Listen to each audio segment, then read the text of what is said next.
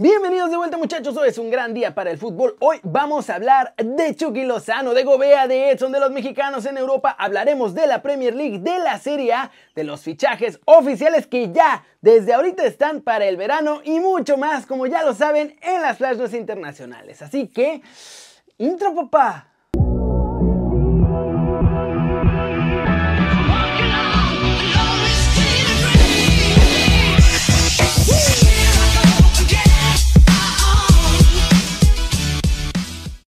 Arranquemos el video con la nota One Fútbol del día. El nuevo Veracruz, que llegará a la Liga de Expansión, está peleando poder usar el nombre de los tiburones rojos.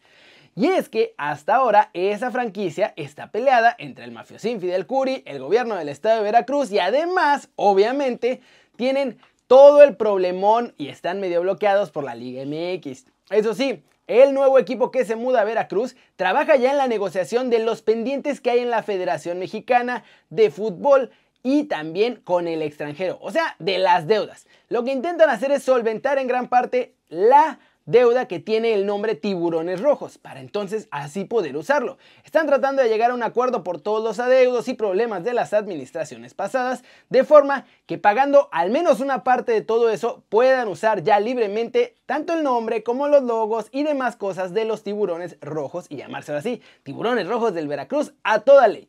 Así que dentro de todo que regrese el Veracruz pues puede ayudar a pagarle a mucha gente que los mafiosos anteriores dejaron en la calle. Como ven, les gusta que vuelva el Veracruz a la Liga MX ya, en teoría, sin los mafiosines.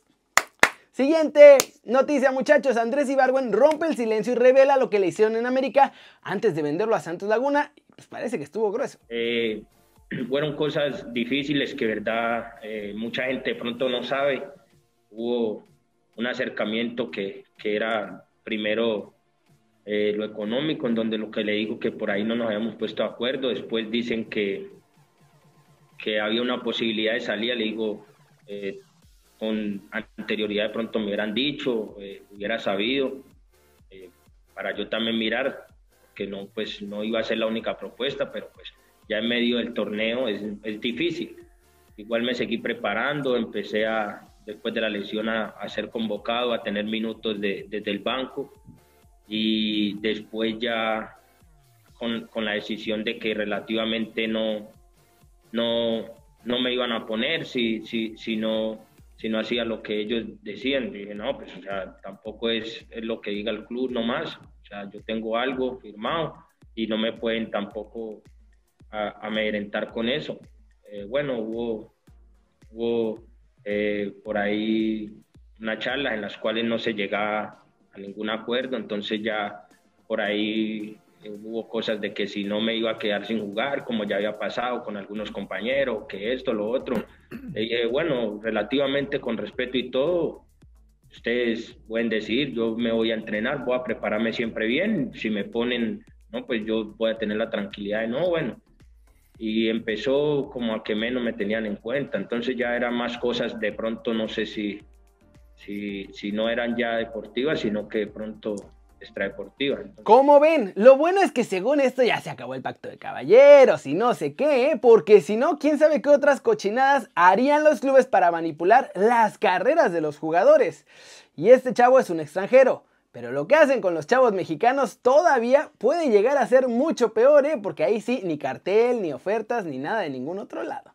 Cortecito internacional. Ayer ya les había comentado un poquito, pero hoy es esencialmente oficial. Bayern Múnich se fortalece, han fichado a Dayot Upamecano para que se una a ellos el próximo mercado de verano. Los bávaros pagan alrededor de 42.5 millones de euros por el central francés, pero ojo, no son el único equipo que ya se hizo con más talento. El RB Leipzig, también en Alemania, ha comprado oficialmente la carta de Angeliño. El lateral estaba con ellos, recordemos, prestado lo que resta de la temporada. Pero el día de hoy han pagado la opción de compra y lo han firmado hasta el 2025. Angeliño ha disputado 47 partidos en los que ha anotado 9 goles y dado 16 asistencias, ¿sí? Ahí con los alemanes nada más. Así que sí, el mercado en teoría está cerrado, pero lo que está cerrado realmente son los registros, lo que significa que no puede haber nuevos jugadores inscritos en los clubes. Pero ellos siguen haciendo fichajes rumbo a la siguiente temporada y ya en el verano pues ya los van a poder registrar. En información de último momento muchachos, la camiseta rosa de la selección mexicana se filtró ahora sí en todo su esplendor. Básicamente Confirmando lo que veníamos platicando, México va a jugar de negro con gráficos en rosa, con una especie de rombos diseñados que según esto representan cosas de la tradición y la cultura mexicana. La verdad la camiseta es que parece no verse tan mal, todavía falta verla en persona, pero como ven a la selección mexicana con esta camiseta, con estos gráficos que estamos viendo en pantalla, son un poco raros y los gráficos, por cierto, solo estarán en el frente de la camiseta, ya que por detrás será completamente en negro. Las tres rayas de la marca serán también en ese mismo tono rosa mexicano.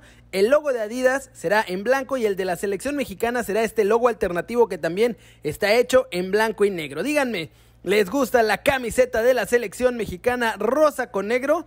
Parece parece que no está tan fea como lo imaginábamos. Y ahora sí muchachos, rapidito, rapidito, temprano, vámonos, vámonos con el resumen de los mexicanos en el extranjero logrando todo. En Bélgica, Omar Gobea de otra asistencia en el triunfo del Zulte Waregem 2 a 1 hoy ante el Saint Bobea además jugó como titular y esencialmente jugó todo el partido porque sí lo sacaron de cambio, pero pues fue hasta el minuto 90. En Holanda, Edson Álvarez continúa en buen momento y volvió a ser titular con el Ajax, que ganó además 2 a 0 al Heracles. Nuestro chavo jugó los 90 minutotes. El PSB empató a dos goles con el lado de Nag. En este partido, Guti jugó 6 minutitos y desafortunadamente aunque los granjeros habían venido de atrás para tomar ventaja, el empate llega cuando ya estaba nuestro chavo Eric Gutiérrez ahí en el campo. En España, Atlético de Madrid gana 2 a 1, aunque ya sabemos que Héctor Herrera no estaba jugando este partido ante el Granada porque está contagiado. En Italia es donde se encendieron todas las alarmas, muchachos, a todo lo que da. El Napoli ganó hoy a la Juve 1-0 con un golecito de penal de Lorenzo Insigne, pero Parece ser un triunfo carísimo porque Chucky Lozano se lesionó hacia el final del partido y como ya no le quedaban ventanas de cambios a Gatuso, tuvo que seguir jugando con todo y la lesión. Se veía caminando o más bien brincando una sola pierna porque no podía apoyar ni siquiera. Por ahora todavía no hay parte médico de la lesión. Se vio claramente que fue un pinchazo muscular en el muslo derecho y veremos ¿Qué pasa en cuanto ya haya un reporte médico? Porque se ve grave. Los musculares, por lo general, no es que vaya a durar mucho tiempo fuera, pero sí un rato. En Portugal hubo duelo de mexicanos y empate, porque el Porto y el Boavista terminaron 2 a 2. Tecatito Corona fue titular, como siempre, jugó los 90 minutos, un desempeño bastante razonable y Alejandro Gómez, aunque arrancó en la Vancomer, entró al minuto 61 de cambio por Adil Rami. Y bueno, ahí se enfrentaron nuestros dos muchachos, igualdad entre el Boavista y el Porto. ¿Cómo la ven?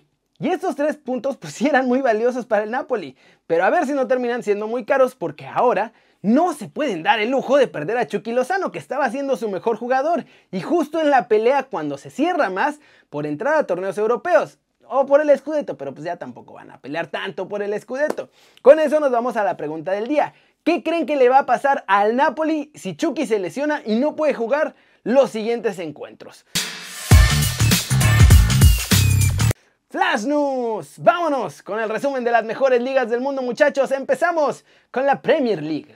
Leicester le gana el día de hoy 3-1 a Liverpool y con eso pues prácticamente deja fuera a los Reds de la competencia y ellos siguen ahí luchando por el título de la Premier League. Burnley derrotó 3-0 al Crystal Palace y con un resultado igual de 3-0 Manchester City venció al Tottenham de José Mourinho. Los de Pep Guardiola dan otro pasito al frente en Inglaterra rumbo al título. La cima de la tabla queda de la siguiente manera. Manchester City, primer lugar con 53 unidades. Leicester es segundo con 46 puntos. En tercero está el Manchester United con 45 unidades. Y hasta el quinto está el Liverpool con apenas 40 puntos. En Alemania, Bayern Leverkusen empató a dos goles con el Mainz 0-5. El Borussia Dortmund también empató a dos goles, pero con el Hoffenheim. Stuttgart empató un gol con el Hertha Berlín y el Werder Bremen empató sin goles con el Friburgo. Finalmente, el Unión Berlín empata a cero goles también con el Schalke 0-4. La tabla general de la Bundesliga deja la cima entonces en propiedad del Bayern Múnich con 48 unidades. En segundo lugar, RB Leipzig muy cerca con 44 puntos. Wolfsburg es tercero con 38 unidades. Bayern Leverkusen cuarto con 36 y en el quinto lugar está el Eintracht Frankfurt también con 36 unidades.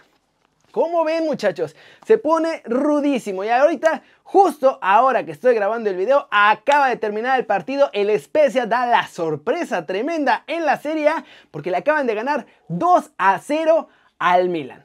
Durísima derrota para los Rossoneri que están ahí peleando la cima con el Inter. Vamos a ver qué pasa. Por ahora se mantienen en la cima, pero este resultado no es nada bueno para ellos. Se salieron, justo lo estoy viendo, bastante furiosos. Pero eso es todo por hoy.